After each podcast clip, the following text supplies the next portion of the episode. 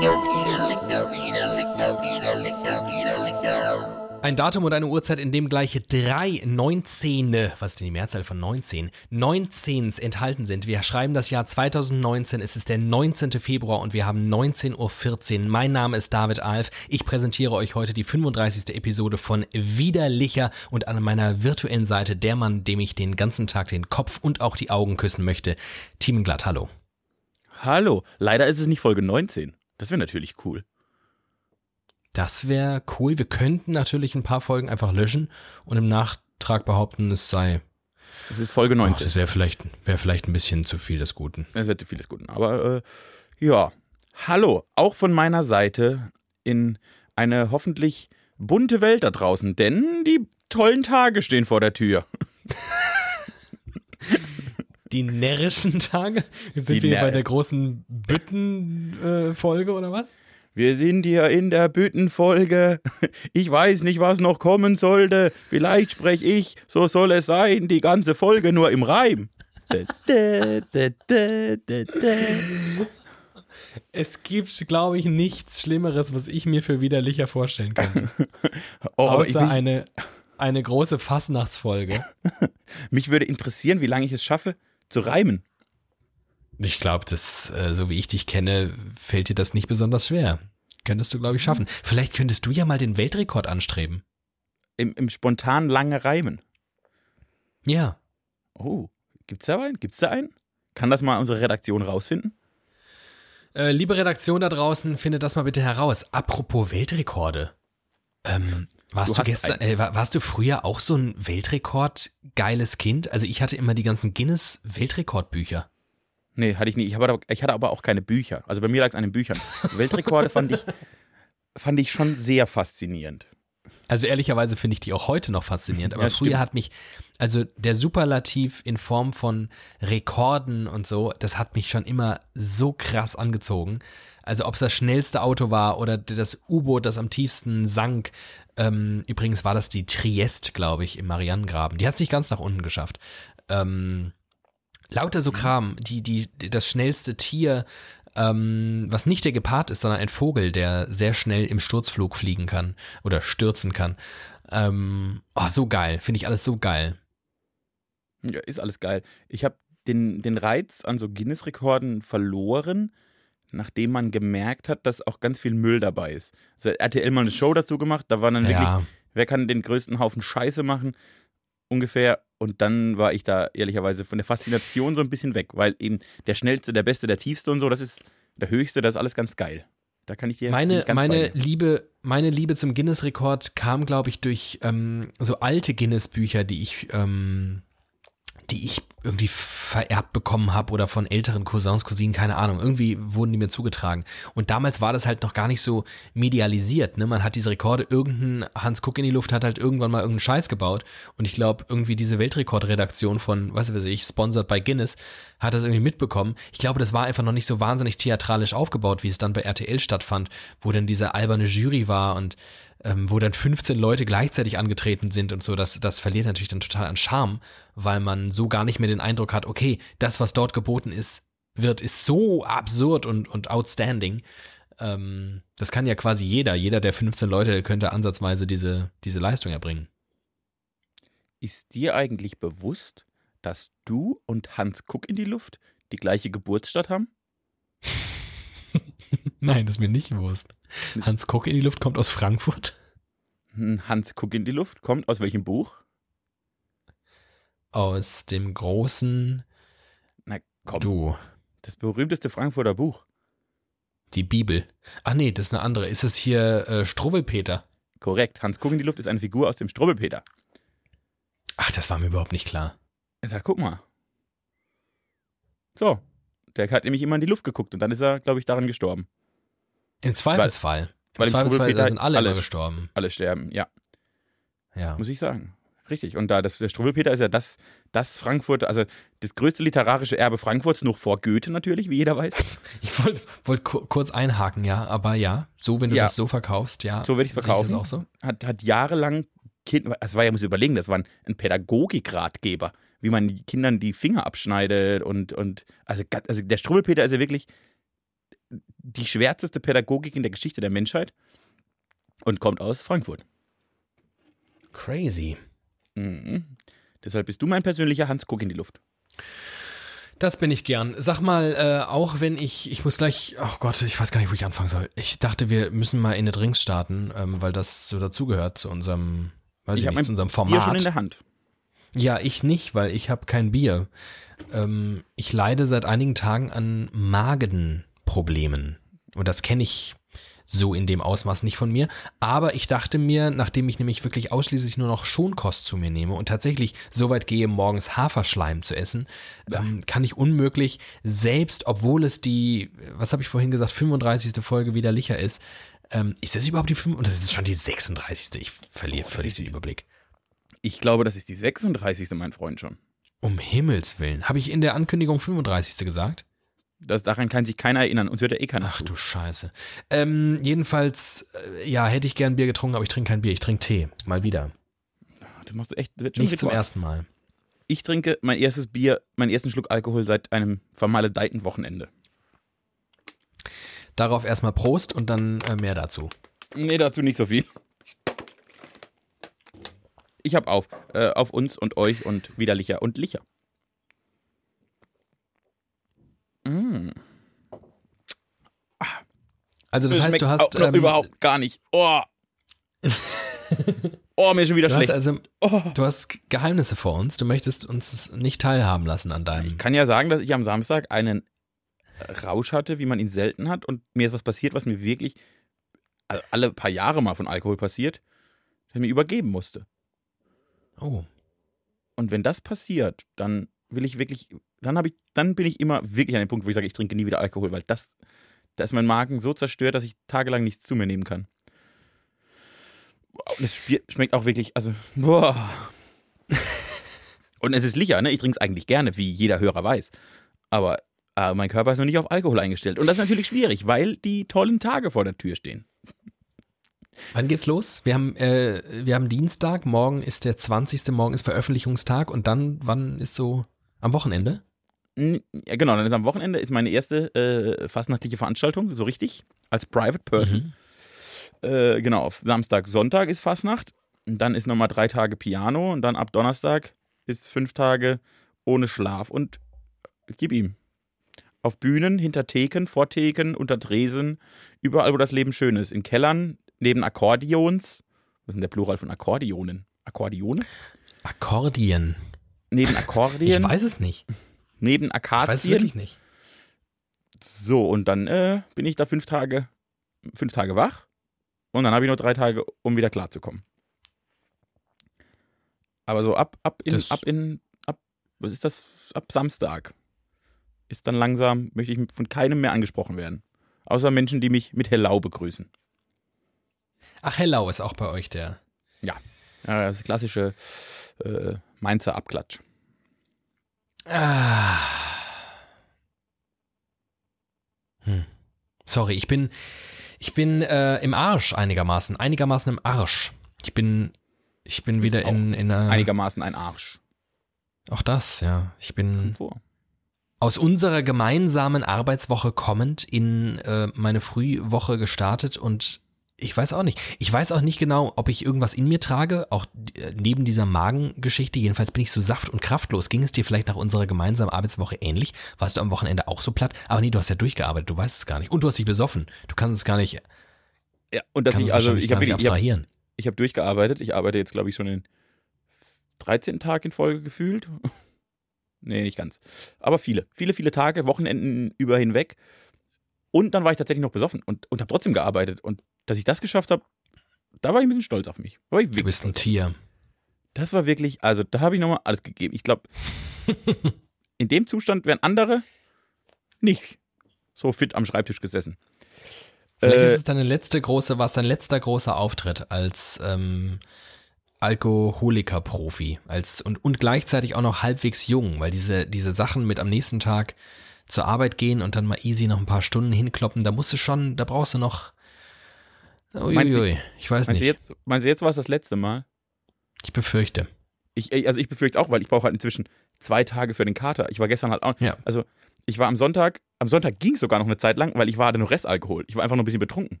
Und da war ich noch, dann hatte ich den Schmerz noch nicht. Aber am Montag, also am zweiten Tag, war ich komatös. Ich wollte einfach nur schlafen. Was, ich sehr schön finde, ist, dass wir uns, ich glaube, in der vergangenen Folge darüber unterhalten haben, dass äh, du so wahrlich zum ersten Mal für deine Arbeit richtig Geld bekommst. Also zum ersten Mal so richtig gegen Geld arbeitest. Und schon nach einer Woche du deinen ersten Arbeitstag betrunken vollziehst. Das ist eine wahnsinnig gute Quote. ich bin ein sehr, ich habe, also ich hatte, ich hatte auch ein schlechtes Gewissen. Weil ich ja eigentlich sehr verantwortlich, ich bin ja wirklich ein sehr verantwortungsvoller Mensch, was meine Arbeit angeht. Ja. Das lasse ich mir nicht nehmen. Da, das, da bin ich so, das sage ich auch. Da bin ich, da bin ich wirklich, ich will, dass sie gut ist, ich will, dass ich pünktlich anfange, ich will pünktlich sein. Ich habe dann einen ganz groß, ich habe, glaube ich, einen relativ hohen Arbeitsethos. Würde ich mir unterstellen. Ja. Und wenn du das bestätigst, kann es nicht ganz falsch sein. Doch, finde ich Und- auch, ja. Und dann saß ich eben nach irgendwie meinem gefühlt siebten Arbeitstag, so als richtiger Mensch, völlig besoffen noch oder halb besoffen, nur noch verkatert, äh, bei der Arbeit und dachte, so, so viel zum Thema Ethos, du Idiot. Das kannst du nicht machen. Ich habe schon kurz befürchtet, dass ich nie wieder einen Auftrag bekomme. Aber ich glaube, so schlimm ist es nicht. Ich hatte auch, ich habe einfach, ich hab, Nein. nein, das geht schon. Die Arbeit geht auch, das wird gut, wird alles gut.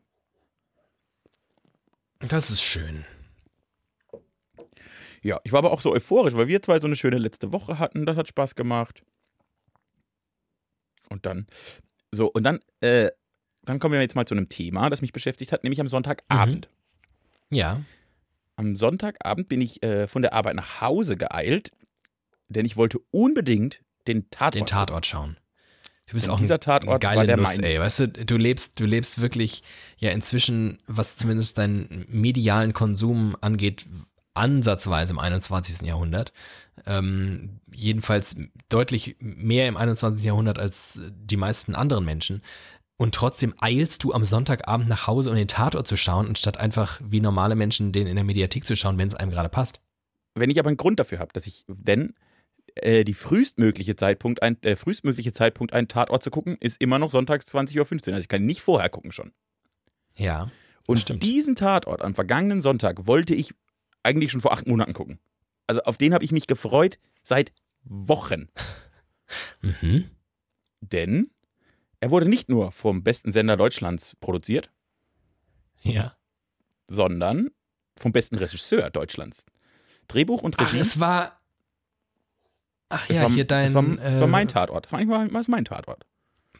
Von ja, ja, ich Diet- weiß, ich weiß nur seinen Namen nicht. Muss vielleicht den Dietrich Hörern mal kurz Brüggemann. erklären. Dietrich Brüggemann. Ah, ja. Äh, Wer kennt ihn also, nicht? Dietrich Brüggemann, über den habe ich einst meine Bachelorarbeit geschrieben. Der hat mir zu meinem ersten akademischen Grad verholfen. So, Mhm. und seitdem habe ich wirklich ein ganz, ganz großes Fable für diesen Mann, der sehr skurrile Filme dreht, hin und wieder. Und äh, jetzt, kam, jetzt kamen zwei Dinge zusammen, die in meinem Kopf schon immer, ich wusste es nicht, aber sie gehören schon immer zusammen. Dietrich Brüggemann und der Wiesbadener Murau-Tatort. Denn wer das nicht weiß, weil ihr euch alle nicht für Tatorte interessiert, Murau sind immer die abgedrehten Tatorte. Da, wo danach Deutschland sagt, die eine Hälfte, okay, der Film kriegt 14 Krimme, 12 Fernseh- und 8 Filmpreise. Und die anderen sagen, das ist aber kein Tatort, das mag ich nicht, mach das weg. Das ist kein Krimi. Das ist Wiesbaden. So, und dann habe ich jetzt diesen Tatort geguckt. Und er hat praktisch, war das eine Reminiszenz an Tä und täglich grüßt das Murmeltier mit äh, Bill Murray. Ja, dem besten Schauspieler der Welt. So, und jetzt äh, war praktisch der beste Regisseur Deutschlands. Einen Film vom besten Schauspieler der Welt adaptiert für den besten Tatortkommissar, den es in Deutschland gibt. Eine explosive Mischung. Äh, der Kommissar ist Ja. in diesem Film elfmal gestorben und dann am elfmal wieder davon aufgewacht. Mhm. Und es war, wenn man ehrlich ist, im Prinzip eine Komödie. Also, ihr mich totgelacht. Ein unfassbar lustiger Film mit unglaublich lustigen Dialogen und völlig Wow. skurrilen Momenten. Genial Aha. für mich. Für mich als äh, Brüggemann-Fan und Filmwissenschaftler und wie auch immer ich Filme gucke. Und war auch das, einigermaßen humorbegabt, möchte ich an dieser Stelle nochmal lobend Vielen erwähnen. Dank, vielen, vielen Dank, vielen Dank. Äh, war das wirklich, also es war wirklich der, einer der besten drei Tatorte, die ich je gesehen habe. Unglaublich gut. Und dann wollte ich eben abgleichen nach dem Tatort, ob ich recht hatte oder ob, also ob ich, ob ich d'accord gehe mit der Menge der Menschen oder nicht. Und dann habe ich zuerst alle äh, Tatortkritiken gelesen, aller Spiegel Online, Zeit, die da alle mit Geld mitverdienen. Und die haben den alle durch die Bank, also neun von zehn Sternen, durch die Bank. Völlig ausgerastet. Mhm. Dann habe ich bei Twitter geguckt, wo der Tatort ja auch eine ganz große Nummer ist. Ja. Da war so, ich sag mal, 70% Euphorie des Todes und 30% Ja. Kritik. Und als ich damit fertig war, bin ich auf die Facebook-Seite vom Tatort und habe mir die Kommentare durchgelesen.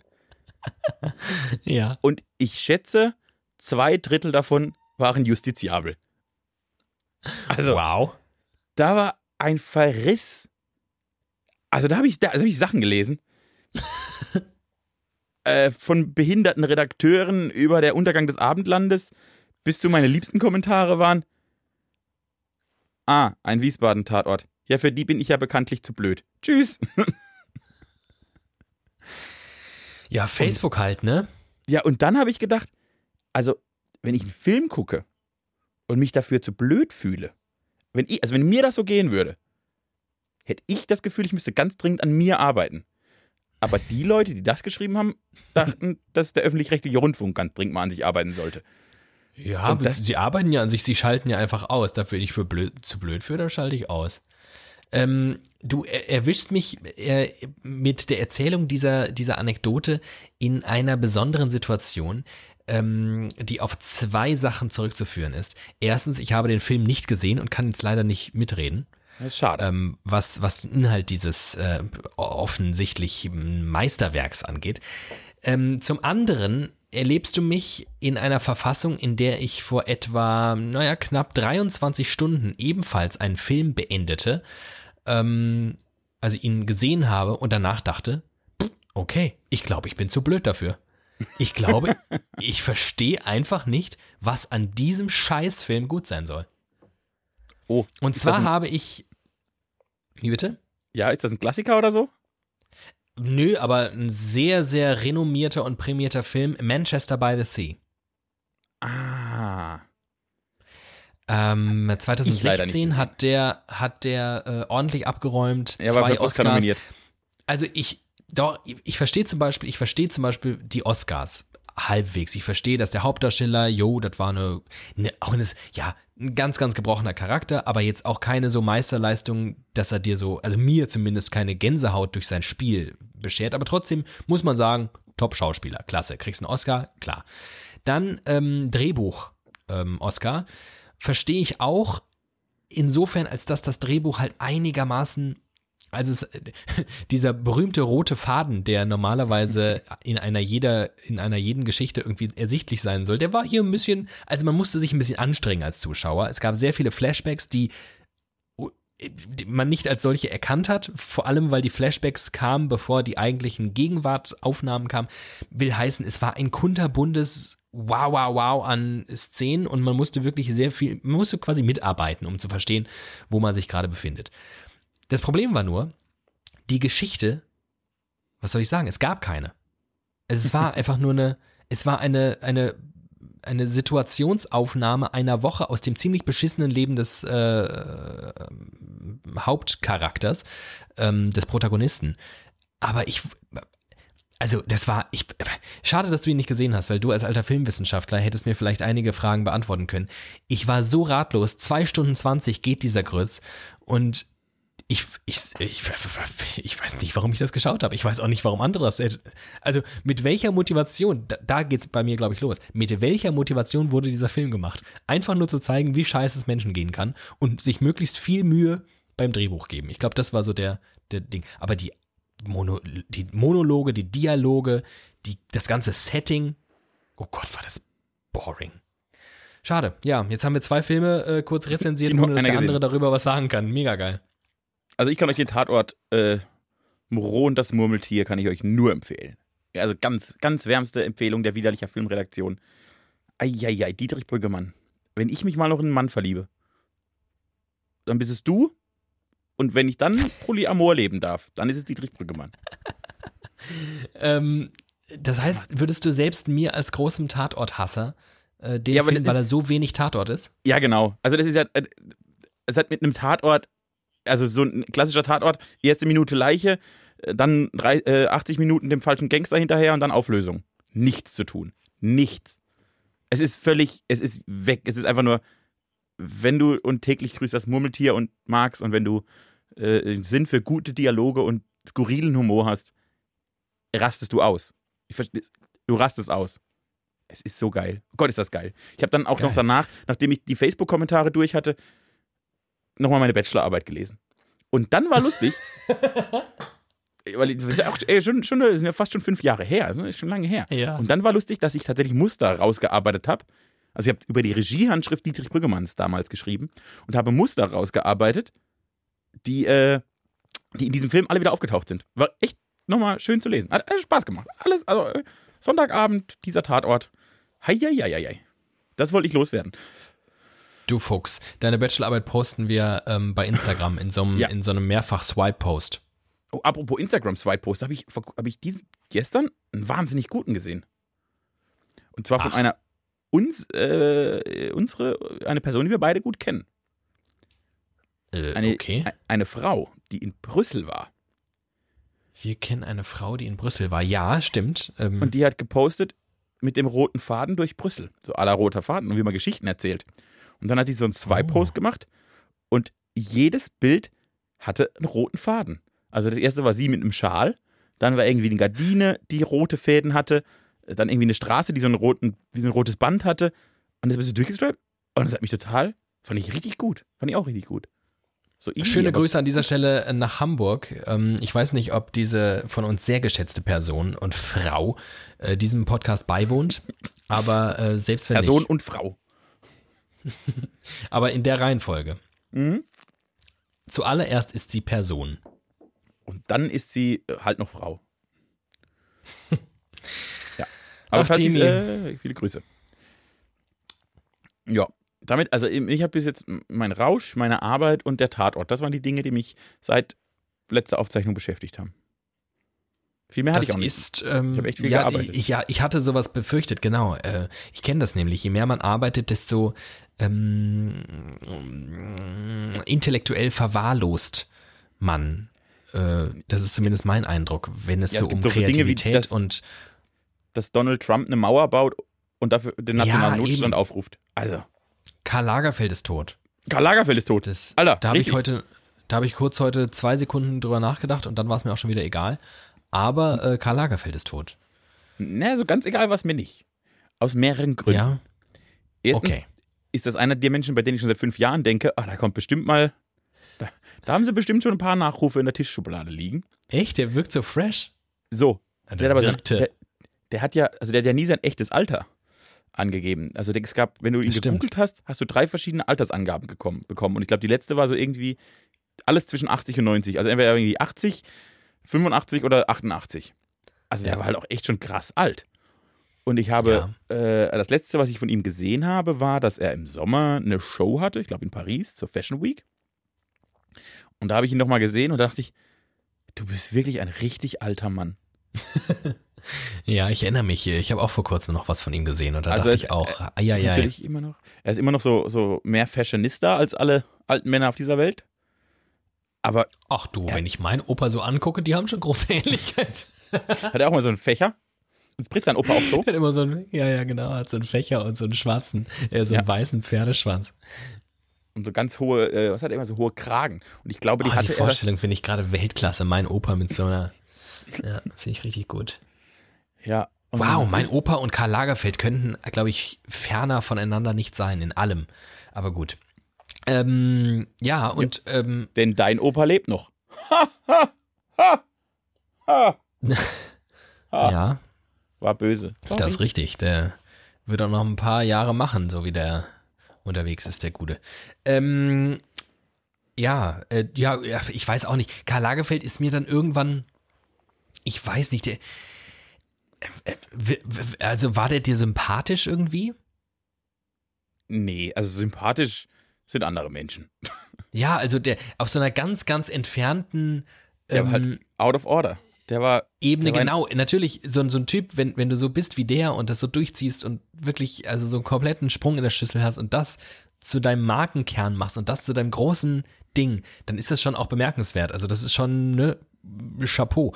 Aber das war, also dieser Vollfreak und der ja auch immer in dieser ganzen Selbstdarstellung in sich selbst immer so sich ergoss vor lauter Andersartigkeit. Und der war im Prinzip, der war, der war vor 40 Jahren schon das, was Berlin heute scheiße macht. Ähm, und deswegen müssen ja auch eigentlich alle Hipster in Berlin einpacken und, und wegziehen und irgendwo nach Wanne Eickel ziehen, weil Karl Lagerfeld ja- hat es halt alles schon mal gemacht. Das stimmt. Karl Lagerfeld werde ich immer damit verbinden, so als kleiner Nachruf, dass der ja mal so in den 90ern, als es anfing, also die 90er waren ja das Jahrzehnt, in dem so Designer und Topmodels zu den Weltstars gehörten. Plötzlich, ne, bis, bis dahin gab es es ja nicht und dann mit der Claudia Schiffer-Zeit, die übrigens auch bei Karl Lagerfeld ihren großen Durchbruch hatte, ist das ja durch die Decke und seitdem sind Mo- Models die, die Stars der Welt. So ein bisschen. Ja. Und in der Zeit hat Karl Lagerfeld unfassbar viel abgenommen. Der war ja mal richtig dick. Der war dick. Der war richtig dick. Karl Lagerfeld mit so was 50, 60 war richtig, war richtig dick. Richtiger Wonneproppen. Was ist eine crazy Vorstellung. Und dann hat er, guck mal, gibt's Bilder. Und dann hat er abgenommen. Und dann war der so richtig, wie am Schluss, also richtig, richtig schlank. Der ist von so dick Ja. auf richtig schlank. Und als er dann so richtig schlank war, ein paar Jahre später, hatte er eine Muse. Beth Dito. Die bekannt ist für ihre Schlankheit. ähm, Körperfülle, wollte ich jetzt sagen. Ja, ähm, ach und ja, mit der, crazy und mit der war er dann und mit der war er dann bei Wetten das und Beth Dito hat sich auf alle draufgesetzt und fand's so lustig. Hat sich auf Thomas Gottschalk, ah, guck mal, ich bin auf dicke Frauen, setz mich auf dich drauf. Ah, so, weiß ich noch. Fernsehen hat ich glaube, das war schon die Zeit, wo ich das nicht mehr geschaut habe. Ja, nee, ich habe ja Fernsehen ziehe ich ja noch ziehe ich ja durch ab und zu. ja.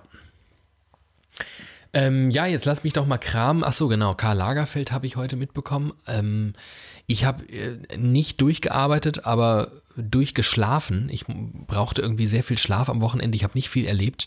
Ähm, habe, äh, wie gesagt, körperliche Beschwerden, die ich jetzt nicht noch weiter hier ausführen möchte. Das ist ja wahnsinnig innervierend.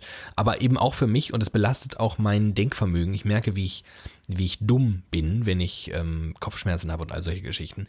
Aber ähm, über eine Sache bin ich heute früh oder habe ich mich mit beschäftigt, ähm, die mich einfach äh, glücklich gemacht hat, nämlich ähm, der, der Bundesverband der Fahrschullehrerinnen und Fahrschullehrer schlägt Alarm, genauso wie der TÜV, denn es wird immer mehr geschummelt bei der Führerscheinprüfung. Sowohl, Achtung, der theoretischen als auch der praktischen. Ja, es gibt Menschen, die sich die Mühe machen, mit komischen kleinen Brillenkameras und Knopfkameras ähm, ihr, Fahr, ihr Fahren zu dokumentieren und eine Person in einem anderen Auto hinterherfährt und via, weiß ich nicht, Handy, Knopf im Ohr, Anweisungen gibt. So, das ist aber nur die Vorgeschichte zu dieser abstrusen Nummer. Ich jedenfalls habe dann überlegt, hä? Es gab ja wohl nichts Einfaches als diese Führerscheinprüfung. Also, ich, ich, ich war total irritiert. Ich bin immer noch irritiert, warum so viele da betrügen und, und tausende Euro, by the way, ausgeben, weil das ist ein, tatsächlich irgendwie ein illegales Gewerbe, was ähm, äh, ja richtig äh, systemhaft äh, diese Dienstleistung anbietet. Ähm, jedenfalls frage ich mich, kannst du nicht, also diese paar Fragen, die ja zu großen Teilen auch irgendwie einigermaßen naheliegend sind, die wird man doch wohl in seinen Kopf hineinkriegen und dann Autofahren. Das ist ja jetzt auch keine große Kunst. Wie kann, also was ist denn euer Problem? Die geben 5000 Euro für so einen Scheiß aus. Können sie dreimal Hast du da mehr durchfallen. Verständnis für? Dürfen sie ja dreimal durchfallen, bis sich die 5000 Euro amortisieren. Nein, äh, letzte Woche gab es ja schon die Meldung, dass immer mehr Menschen durchfallen. Immer, immer Genau. die Zahl der Durchfälle wird immer größer. Das wurde aber, also ich habe das gesehen, das wurde erklärt dadurch, dass auch der Straßenverkehr halt immer schwieriger wird, weil mehr Autos und so unterwegs sind. Das konnte ich noch einigermaßen nachvollziehen.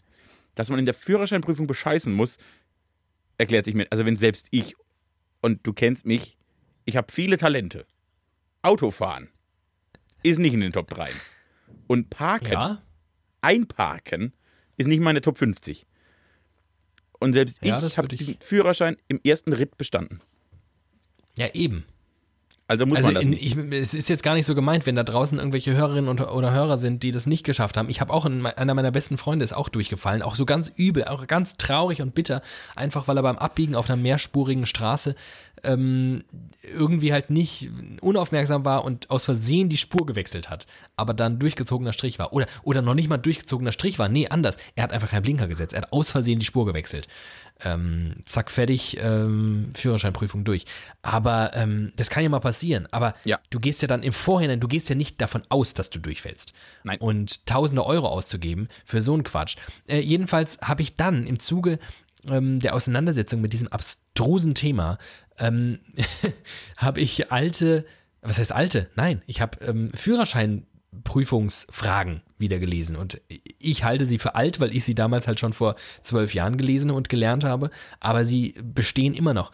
Und da gibt es so geile Fragen.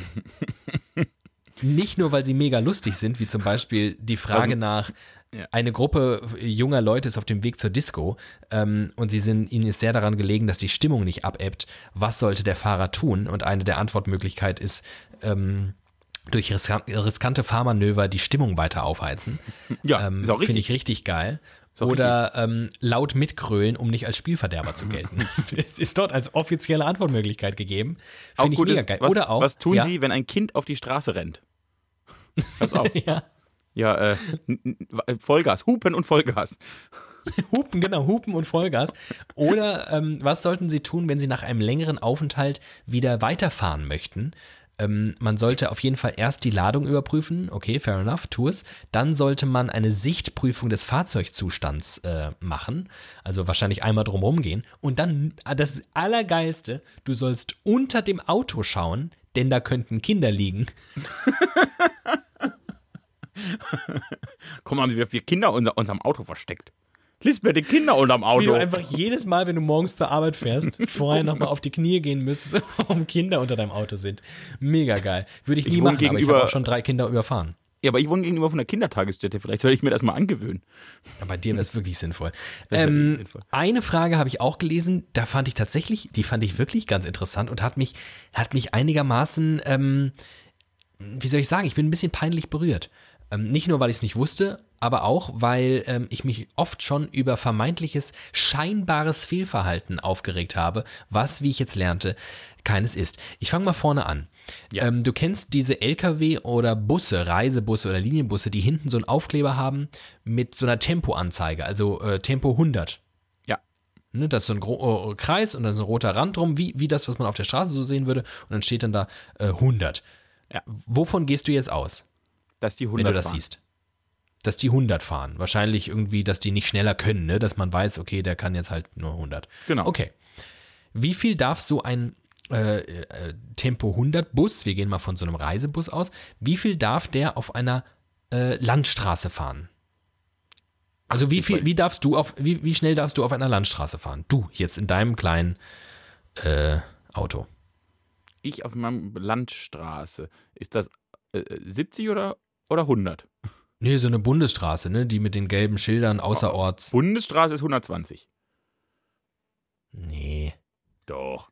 Nee, das ist, das ist Quatsch, Thiemenglatt. Das 120 hier wird nicht. Das ist eine Richtgeschwindigkeit, gibt's auf Kraftfahrstraße, die ist bei 130, die kannst du aber auch überschreiten. Scheißegal, kriegst du eine Bundesstraße 100? Teilschuld. Bundesstraße ist 100. So viel zu Ah. deinen Autofahrkenntnissen. Ich fahre immer, ich fahr immer zu viel. Wir haben schon mal geklärt, dass ich immer, dass ich immer 120. auch innerorts an der Kindertagesstätte vorbei. Immer mit 120. Jetzt wisst ihr auch, warum ich immer geblitzt wurde. Das haben wir auch schon mal geklärt in diesem Ja, das diesem ist, Podcast. es ist vorteilhaft, wenn du, je schneller du an der Kindertagesstätte vorbeifährst, umso weniger kann ja in der Zwischenzeit passieren. So muss man das Richtig. mal sehen. Richtig. Was da Äh, alles passieren kann in der Zwischenzeit, wenn du da langsam vorbeifährst, wie viele Kinder dir vors Auto hätten rennen können. Echt? Bundesstraße ist 100? Ich dachte, Bundesstraße wäre 120. Okay. Nee, Bundesstraße ist 100. So, jetzt erzähl mir mal, ähm, jetzt fährst du also mit deinem äh, frisch erworbenen Tempo 100 Bus, wo du noch äh, direkt vor der ersten Fahrt hinten auch den Aufkleber angebracht hast, ähm, fährst du jetzt los und bist auf einer Bundesstraße, auf der man 100 fahren darf. Wie viel darfst du fahren? 80. Richtig gut. Ja, du darfst 80 fahren. Ja. Warum? Weil der auf der Autobahn noch 100 fahren darf, dann darf er bei der Bundesstraße bestimmt auch 20 weniger fahren.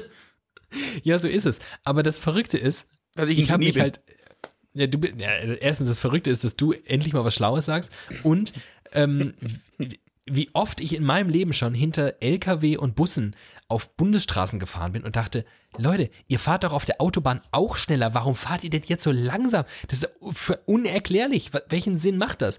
Weil auch alle ja genötigt sich fühlen, dann zu überholen. Und bei den Überholmanövern gemeinhin ja auch viel schieflaufen kann.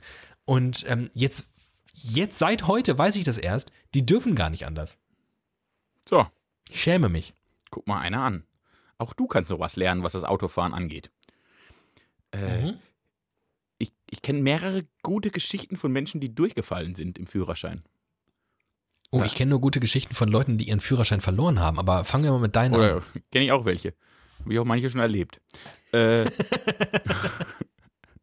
äh, nee, äh, bei, beim äh, Durchfallen meines, des Führerscheins muss ich immer an praktisch den mir nahestehendsten Verwandten denken, der sogar einen ziemlich ähnlichen Gensatz hat wie ich. okay, ja. Der ist mehrfach durchgefallen. Oh Und, oh nein. Äh, doch, doch. Der, der, ist sowieso das ist eher ein, ein tragisches Wesen. Lethargisch und tragisch. Reimt sich bei dem, reimt sich bei ihm nicht umsonst. Ich liebe ihn trotzdem sehr.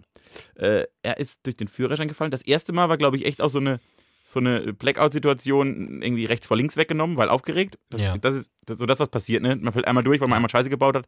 Dann macht man die Prüfung nochmal, alles in Ordnung und dann hat man es bestanden. Ich glaube, das ja. liegt immer tausendfach. Dann hatte er seine zweite Prüfung. So und dachte, okay, jetzt, ich, ich schaff's jetzt und so, ne, ein bisschen nervös, aber jetzt diesmal schaffe ich's, diesmal schaffe ich's.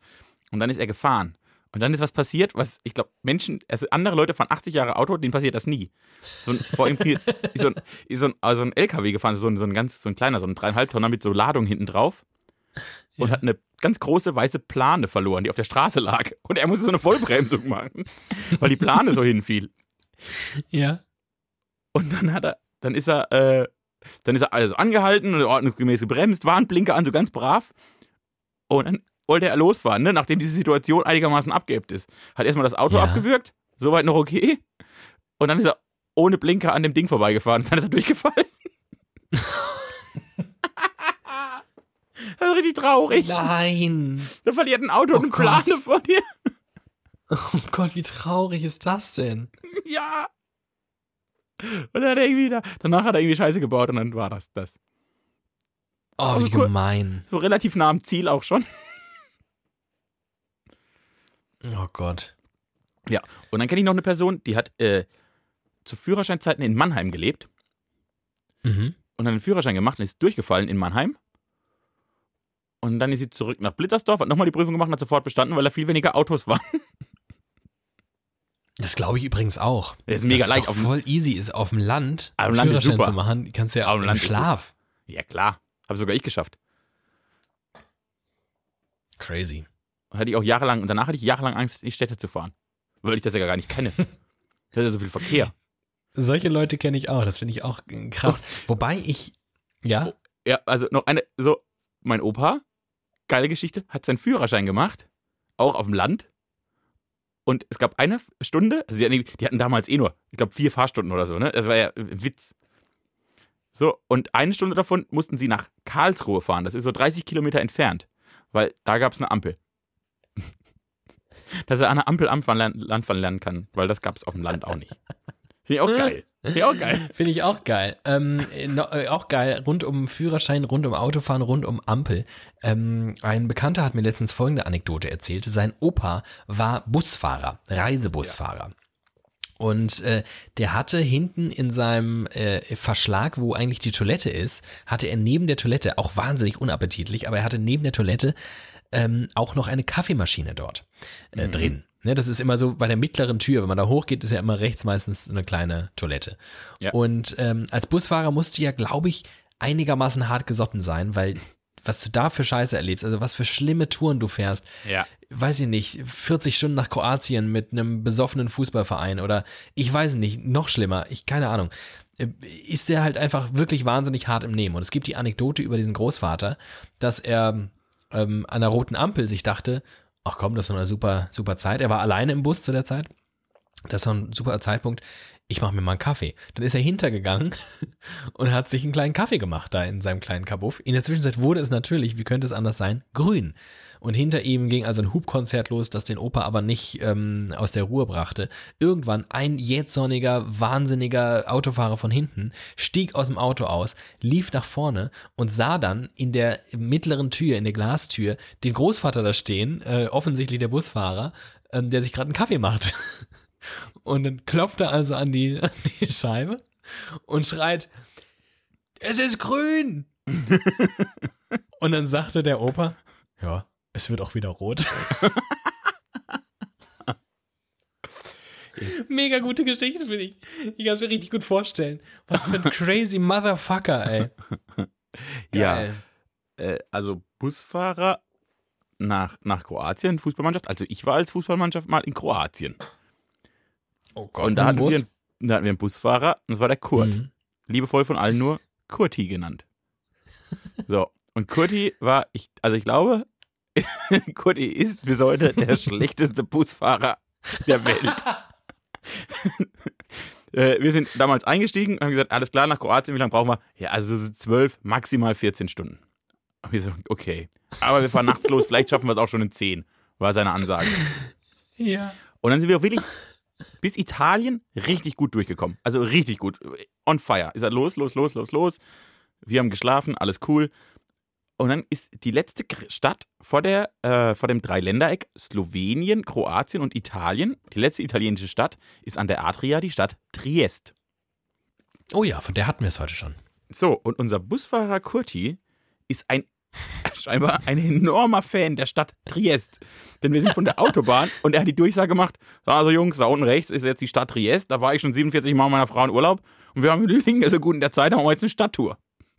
Und dann ist er mit seinem, kein Witz, dann ist er mit seinem fucking Reisebus Triest reingefahren, hat sich in Triest in diesen engen Gassen völlig verhunzt, völlig verfahren. Wir waren drei Stunden, sind wir durch Triest, dreimal, ich kenne die ganze Stadt auswendig.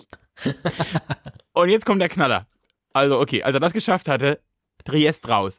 Und dann standen wir praktisch an der Grenze.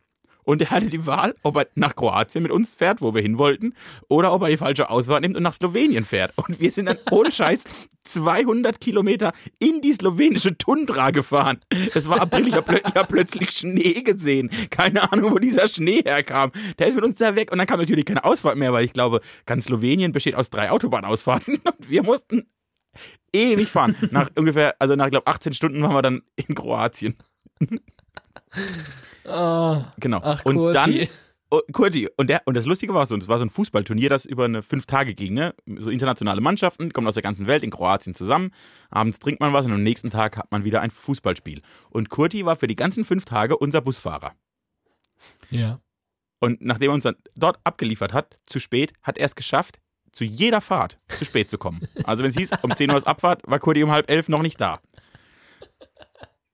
Und unser, und wir waren, das werde ich auch nie vergessen, unser Hotel, in dem wir schliefen, hieß Hotel Eden. War ein sehr schönes Hotel. Kann ich nicht, da kann ich nichts Ja. gegen sagen. Und nachdem der dritte Tag passierte und wir mal wieder irgendwo auf einem kroatischen Sportplatz ohne Duschen standen und Kurti nicht kam, um uns abzuholen, saßen wir so verzweifelt da und dann bin ich meiner ureigensten Eigenschaft nachgegangen und habe über Kurti ein Lied erfunden. Das dann zum geflügelten Lied ein ganz, ich glaube, jetzt ist in Kroatien Nummer 1 Hit. Ja. Also Bus, Busfahrer Kurt, der uns nie ins Hotel Eden bringt. Und deshalb wurde daraus, und wenn der Kurti dein Busfahrer ist, dann bist du jenseits von Eden. Dann stehst du irgendwo ganz allein auf diesem Planet. Denn der Kurti, der kommt zu spät. Und das hat dann diese komplette Bus Fußballmannschaft, die hat jeder scheiß Busfahrt immer gesungen, sobald er kam. Und ich treffe heute noch Menschen, die habe ich seit, also mit denen kicke ich schon zehn Jahre nicht mehr zusammen, wenn ich die heute noch treffe und wir sehen uns sagen wir Kurti und alle brechen in Gelächter aus. Ach du Scheiße, ich möchte mit dir diesen Song produzieren. Ich will ihn zu einem Hit machen. Und wenn Ich liebe Kurti ihn. dein Busfahrer ist, dann bist du jenseits von Eden. Also, das war richtig gut, das war richtig, richtig gut. Gott, haben wir gelacht. Also, aber Busfahrer, seitdem bin ich Busfahrer, ein gebranntes Kind, was Busfahrer angeht. Und wie schön ist, dass du einfach auch schon mal sagen kannst, du warst mal in Slowenien. Ich war in Slowenien. Ich kenne nur Autobahnen. Die sind, die sind übrigens sehr gut. Slowenische Autobahnen sind super, haben keine Ausfahrten. Aber ansonsten, ich weiß nicht, vielleicht gab es doch Ausfahrten und Kurti dachte, es geht nur wieder nach Triest. werde Ohne Scheiß, ne, die, eine Stadt, in der man im Leben nie hin wollte. Und ich kenne sie als ich, Triest. Wenn das, wenn das irgendwo heute fällt, geht in mir alle Alarmglocken an. Ich werde immer Triest mit diesem geisteskranken Busfahrer verbinden. Wie verrückt Ei. ist das bitte, dass ich am Anfang dieser Sendung über ein U-Boot namens Triest spreche Das ist auch und wir geil. 35 Minuten später über diese scheiß Stadt sprechen, ohne dass es irgendwie einen Zusammenhang gab, sondern einfach aufgrund unserer absurden Ah, das äh, bietet euch nur der Wunder-Podcast widerlicher. Und ich Und mir auch. eine, wenn wir gerade dabei sind, und ich vermutlich nie wieder die Chance dazu habe, hätte ich noch eine Geschichte, eine Anekdote aus diesem Kroatien-Urlaub mit dieser Fußballmannschaft. Äh, Schieß waren, raus.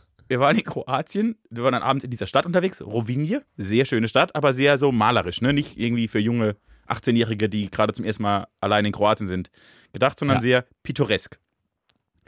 Dann sind wir da in die einzige, so die Szeneviertel, da waren ungefähr vier Kneipen nebeneinander. Alles klar, wir in die erste Kneipe rein, hieß Roxy. Die Kneipe Roxy. Du kommst rein, erster Stock unten, also Erdgeschoss, ist nur die Theke und so zwei Barhocker vorne dran. Und dann geht's hoch Mhm. in den zweiten Stock und da sind nochmal zwölf Quadratmeter, da steht ein Tisch. Dann sind wir da hoch, haben uns alle da hingesetzt. Und dann ist die Bedienung hoch und hat gesagt, was wollt ihr trinken? Und dann haben wir gesagt, Bier, was sie hat. Und dann hat sie gesagt, ja, so eine kroatische Hausmarke oder Becks. Und wir so, ja, okay, dann zwölf Becks. Oh, Ja, wir haben das- wirklich Banausen. Pass auf, pass auf. So, zwölf Becks. Sie so, ja, sie guckt, ob sie noch hat. Und dann hören wir so fünf Minuten nichts. Und dann hören wir, wie sie die Treppe hochkommt, ne? Die knarzenden Stufen. Und plötzlich fällt der einfach das komplette Tablett runter. Und wir hören nur, wie Biere explodieren und Glas zerklärt und alles explodiert, der ganze Laden. Und wir so ganz still und gucken, drehen uns um und hören nur von der Treppe nach oben gebrüllt: Entschuldigung, Becks ist aus.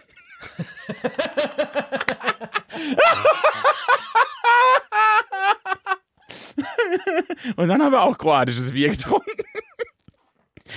Becks ist Ah, aus. Das ist, der, das ist genau der richtige Umgang mit so einer Situation, finde ich. Richtig gut.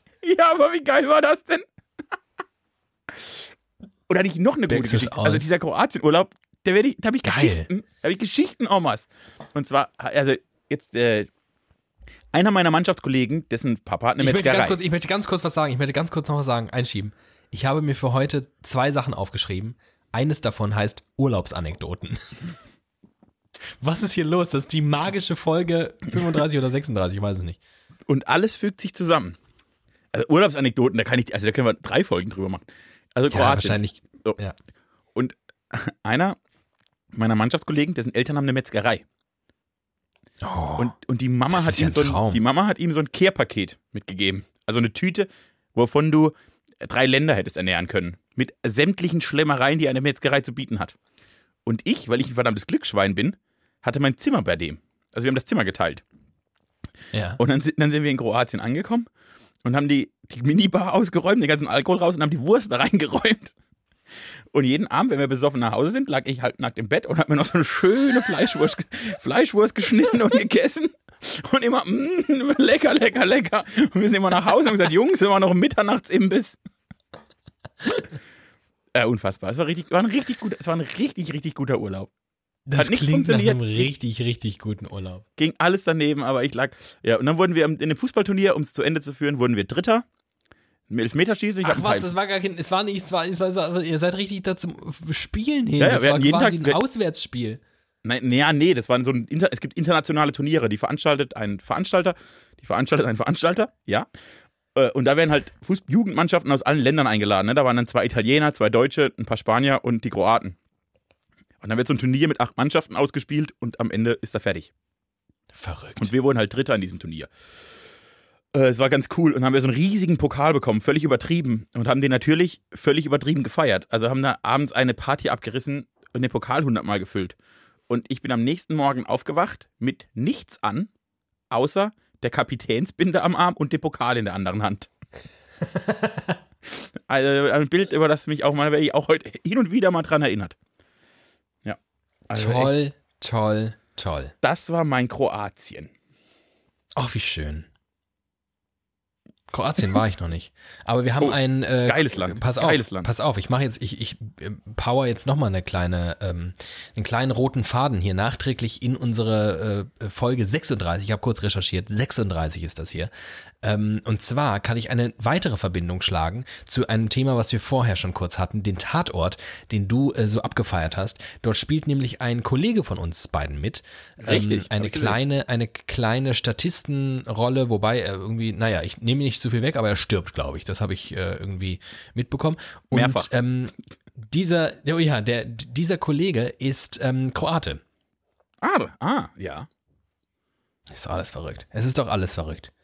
Ist das hier vielleicht, ist, sind wir auch in einem Film gerade? Wir sind Ist Irgendwie hat täglich immer Regie geführt zur Folge 36? und täglich grüßt das äh, Podcast hier. So wird die Folge heißen. Wäre das auch mal geklärt. Schön. Ah. Ja, äh, ähm, ich weiß auch nicht, ich weiß auch nicht, was mich überkommen hat, aber ich habe äh, ja schon befürchtet, dass du, armes Mäuschen, äh, etwas äh, überlastet bist mit Arbeit und Nachwehen des Alkohols. Und ähm, wobei du ehrlicherweise dafür ziemlich ähm, delivered hast bislang. Ähm, ich wiederum irgendwie auch voller Arbeit stecke und wieder in meinem komischen Jetlag-Modus und ich mich ja auch massiv immer erst umgewöhnen muss. Also am schlimmsten ist wirklich dieser erste Montag, äh, also sprich gestern, äh, wenn ich zwei Wochen lang ein normales Leben geführt habe und dann wieder in die Frühphase wechsle und ich glaube, weiß ich nicht, drei Stunden schlafe oder so und dann gesundheitlich, ich sage, das war einfach alles nicht, nicht schön. Und dann dachte ich, fuck, fuck, fuck, ich brauche irgendwelche Themen, über die wir sprechen können. Und dann kamen wirklich solche, dann kamen so Themen raus, ich weiß nicht, wie sie, glaube ich, 60 Prozent aller anderen Laber-Podcasts so machen. Urlaubsanekdoten. Und dann dachte ich, darüber, ich weiß nicht, haben wir gefühlt noch nie so richtig gesprochen. Ähm, Nee. Genauso, aber ich finde es toll, ähm, weil ehrlicherweise, ich habe auch so viele Geschichten, glaube ich, aus dem Urlaub. Ähm, das müsste entweder eine eigene Folge werden oder wir droppen es immer mal so in ein paar Folgen hinein. Weil glaube, jetzt wir machen- noch weitere. Ab jetzt einfach ein paar Wochen immer eine Urlaubsanekdote. Das Bis- ist eine schöne Idee und nächste Woche bin ich dran. So, bis wir wieder in, in Urlaub sind. bis wieder Das Urlaub ist eine, das ist eine schöne Idee. Ähm, aber ich äh, kann jetzt, es sei denn, du hast jetzt noch ein äh, wahnsinnig virulentes Thema auf der Hand, ähm, meinen zweiten Vorschlag machen. Bitte. Ähm, weil ich mich, ähm, wie gesagt, gefragt habe, was ist etwas, worüber wir noch nicht gesprochen haben, beziehungsweise etwas, was ich tatsächlich auch von dir noch nicht weiß. Oh. Und ähm, ich glaube ja. Ich konnte mich jedenfalls, ich kann mich nicht äh, erinnern, oder ich, ich, ich, vielleicht gibt es aber auch nichts. Ich stelle dir jetzt folgende Frage. Was findest du so richtig eklig? Also so richtig, richtig eklig. Und ich könnte es nicht sagen. Also gefühlt findest du gar nichts eklig. Du findest alles irgendwie. Also geht es jetzt um Nahrung? E egal was. Nahrung, Füße, äh, Ohrenschmalz, ähm, Okay. Knöpfe. Also, was, was ich, also was ich unfassbar eklig finde, unfassbar eklig. Schlangen. Also Hm, Schlangen sind die ja. schlimmsten. Schlangen finde ich, habe ich Angst vor und finde sie unfassbar eklig. Schlangen sind das Schlimmste, was es gibt. Schlangen sind der, äh, Ja. der mein Endgegner sind Schlangen. Boah, boah ich werde richtig Gänsehaut. Ohne Scheiß, mach mich richtig fertig. Schlangen töten mich. wie stellst du dich denn eigentlich an der Supermarktkasse an? Äh, Im Kreis. Ich glaube immer im Kreis. Um mich selbst. Dass ich nicht merke, dass oh eine Gott, Schlange oh Gott, oh Gott. ist. Dass ich immer andere Leute ja. sehe. Mhm. Guter, guter, Ja. guter, guter Gag. Sehr guter Gag. Ich, fand ich fand ihn ganz schlimm, aber vielen Dank. Nee, fand ich, fand ich richtig gut. Ich wollte ihn nur nicht zulassen. äh, das finde ich ziemlich eklig. Äh, was ich auch, wo mir auch nicht, also was ich auch ziemlich eklig finde, ist offensichtlich schlimmer Körpergeruch bei Menschen. Ja, okay, aber das findet, wer sagt denn von sich, wer, wer findet das denn gut? Ich glaube, es gibt Menschen, die das besser ertragen als ich. Okay. Und Max Giesinger Musik finde ich ziemlich eklig. Ja, aber guck, das ist, ja, okay, das ist Schlangen, ja, das hätte ich wissen können. Ich weiß, ähm, weil ich dich Panische ja mal Angst auf den Dschungelcamp-Trip bringen wollte, dass du das nicht so geil findest. Aber ähm, die anderen Sachen, die lasse ich jetzt nicht so richtig gelten. Ja, aber Ähm, was finde ich jetzt? Ich so- als weiß so gar nicht, was richtig- ich eklig. Ich habe also bei Essen. also irgendein es Essen halt- vielleicht oder Körperteile oder ähm, also, Also ich Körper- ich habe eben, ich habe ja eben gesagt aus Spaß, eigentlich eigentlich aus Spaß Knöpfe, aber die Autorin Hera Lind, Ja. die behauptet von sich wirklich, dass sie eine Phobie vor Knöpfen hat, weil sie die so ekelhaft findet. Und das finde ich einfach mega geil. Ja, ist cool. Wie kann man denn, wie kann man denn Knöpfe ekelhaft finden? Wie, wie gut ist das denn? Also Essen Ähm. finde ich tatsächlich nur eklig, wenn es, also da muss da ist es schon, das finden alle eklig, ne? So Innereienzeug oder so. Also jetzt nicht, ich finde nichts eklig, was, glaube ich, viele Menschen nicht eklig finden. Ja. Das bin ich nicht. Äh, ja, und ansonsten, was ich wirklich widerlich finde, ist, wenn jemand mein Ohr leckt. Es gab mal das eine ist schon Person. passiert in meiner, ja. Ja, genau, das fand ich auch schon, das fand ich auch ziemlich eklig. Da erinnere dich.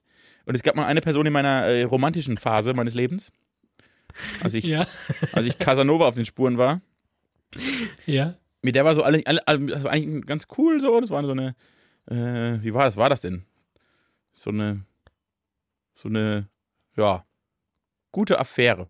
Oh, also so eine Ja. Kurz, Kurzzeit, Kurzzeit Eine Romanze. Liaison. Eine, das Wort habe ich gesucht. Liaison ist perfekt. Es war eine Liaison. Und die lief auch eigentlich ganz gut. Bis sie das erste Mal bei mir im Bett lag und an meinem Ohr rumgeleckt hat. und dann ist jegliche sexuelle Anziehung, die ich dieser Frau gegenüber jemals empfunden habe, abgefallen. Also, boah, geh weg von meinem Ohr. Ach, wie schade. Ja, nee, das war schon okay so. Aber bei Ohren bin ich, äh, das mag ich nicht. Auch nicht, wenn man so ganz nah rangeht und so. Finde ich auch ganz schlimm. Ach, das, ist- das ist zum Beispiel, ich, ich, also wie gesagt, ich war schon mal, ähm, in meiner Anwesenheit wurde schon mal ähm, mit einem Mund an deinem Ohr äh, herumgefuhrwerkt. Ich möchte das jetzt nicht näher beschreiben. Ja, und sah Das ich so aus, als hätte wir- ich Spaß gehabt. Das klingt so ein bisschen, als hätten wir ein Porno gedreht. Ja, können wir ruhig zugeben. Ähm, jedenfalls, äh, aber ich wusste nicht, dass es so schlimm ist für dich. Das finde Das ich interessant. Das ist das, das, das finde ich gut. Also äh, das mit deinem Ohr darf man es berühren. Ja, berühren geht, aber auch, das finde ich schon nicht so gut. Aber sobald da Ah. irgendwie der Mund einer anderen Person näher drankommt, wird es ganz schlimm. Und wenn die Zunge einer anderen Person drankommt, will ich weg. Weg. Raum verlassen. Tschüss. Aber ansonsten bin ich, glaube ich, ein Mensch mit weniger Ekeln als andere. Das kann man so Ja. sagen. Ja. Und du so? Du hast Füße. Den Eindruck hatte ich auch. Ja, ich habe die Frage tatsächlich aus, aus reinem Interesse dir gegenüber gestellt. Ich glaube, ich bin, ich weiß gar nicht, ich bin da völlig unspektakulär. Ich finde so Standardsachen, glaube ich, eklig. Ähm, wobei, was finde ich, was Oh, ich finde weiß- ich, ich denn weiß noch eigentlich was. eklig? Ich weiß noch was, was ich eklig finde, was ich gar nicht so sagen darf. Weil es ist un Oh. uncharmant, das zu sagen. Das sollte man nicht öffentlich sagen.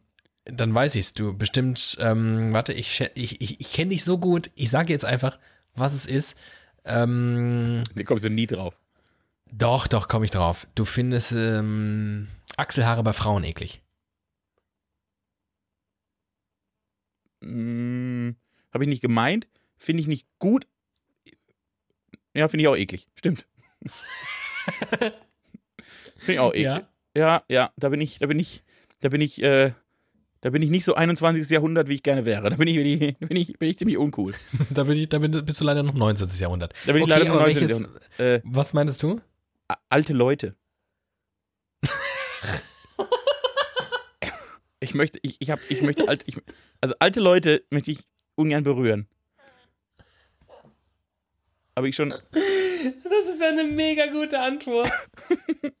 ist mir jetzt so Das eingefallen, ist ja so, wenn ich überlege. Das- Je älter die sind, also das ist so. Ich hatte zum Beispiel als Kind, wollte ich meine Oma nie in den Arm nehmen, weil die so alt war. weil die so eine richtig alte Frau war. Das ist jetzt heute geht das über eine intellektuelle Ebene ganz gut, dann nimmt man die so in den Arm, aber ich bin da, also ich habe Cousins und Cousinen, die viel, viel herzlicher mit unseren Großeltern umgehen zum Beispiel. Und nicht, weil ich die nicht liebe, ich liebe die über alles. Ich bin da, aber das ist, ich Ja. möchte, möchte die nicht so anfassen.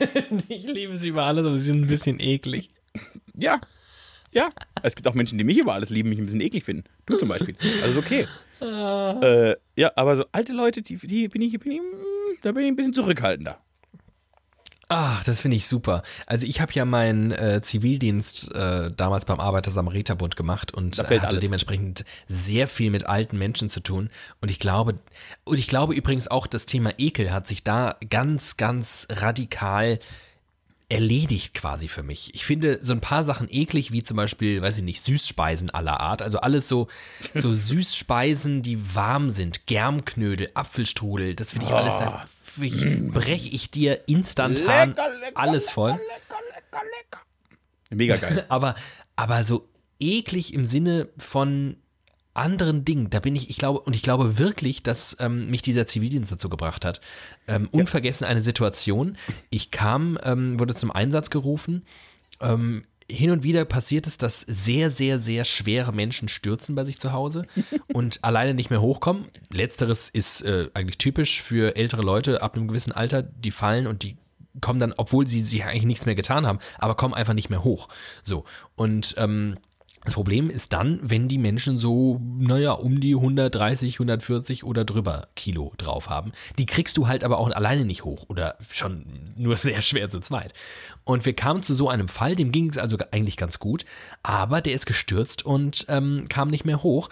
Ähm, der hatte das Pech, dass er irgendwie sehr spät erst aufgefunden wurde und ähm, diverse Notdurfte äh, schon erledigen musste, bevor denn Hilfe ihn ereilte.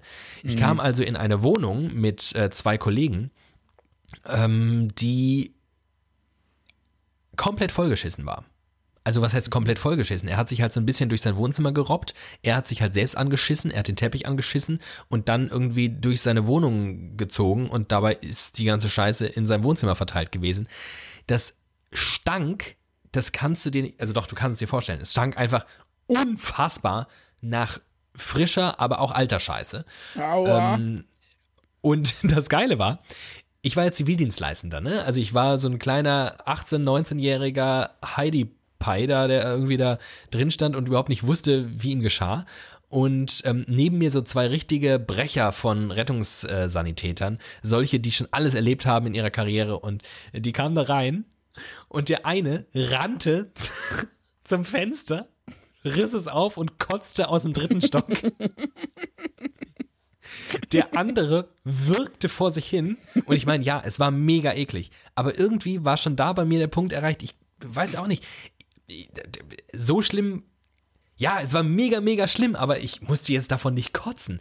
Ähm, der, der dann wirkte und nicht kotzte, hat dann den ähm, alten Mann zur Sau gemacht, was für ein Schwein er sei.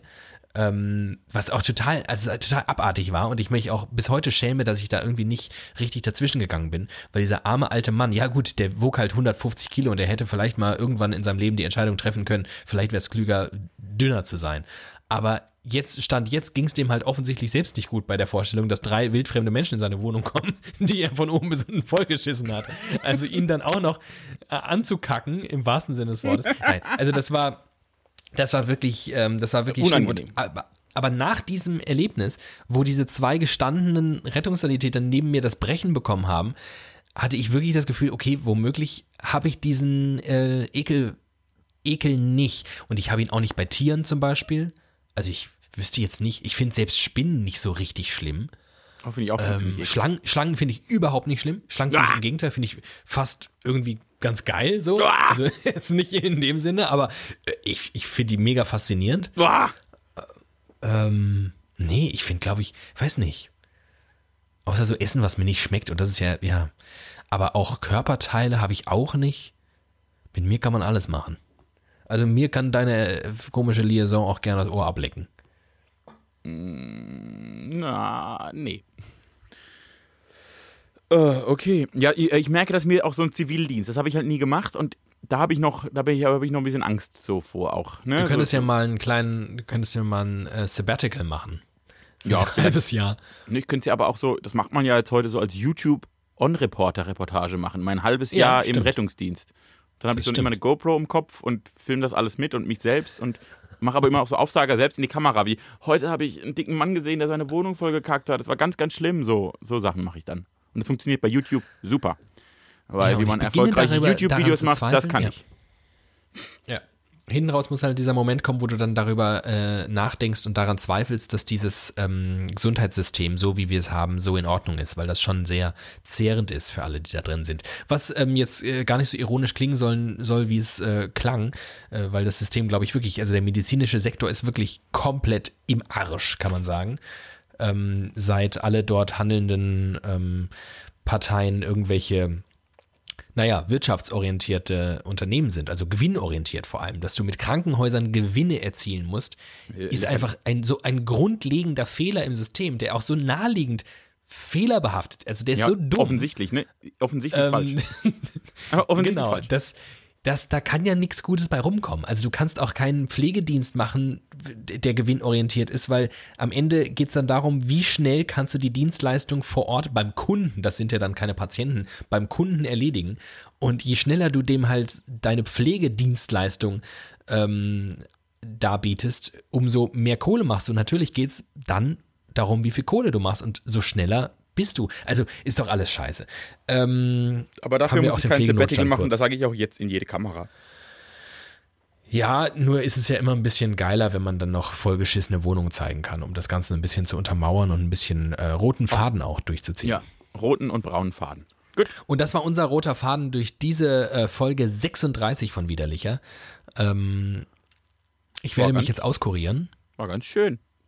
Sie hat hinten raus wieder ein bisschen Fahrt aufgenommen. Ähm, Bis Kurdi, bis Kurdi uns abgeholt hat, dann ging es richtig los. Und das dauert halt immer, weil der ist immer meistens ein bisschen zu spät. So ist es auch mit Widerlicher. Widerlicher ist der Kurti eures Herzens, der beste Busfahrer der Welt. Erhol dich gut, mein Hase. Und womöglich war das das schönste Bild, das du jemals in dieser, in dieser Zweisamkeit, die wir hier widerlicher nennen, ähm, gezeichnet hast. Vielen Dank dafür. Ich erhole mich. Äh, du dich auch. Arbeite noch schön. Äh, müsst ja dazu sagen, ne? ich gehe jetzt schlafen. Team arbeitet jetzt einfach weiter. Unfassbar. Du bist ein richtiges Tier. Ähm, Rar. Alles klar. Hab ja, acht, so. gute Nacht, Kuss auf die Nuss. Bis dahin. Tschüss. Ciao.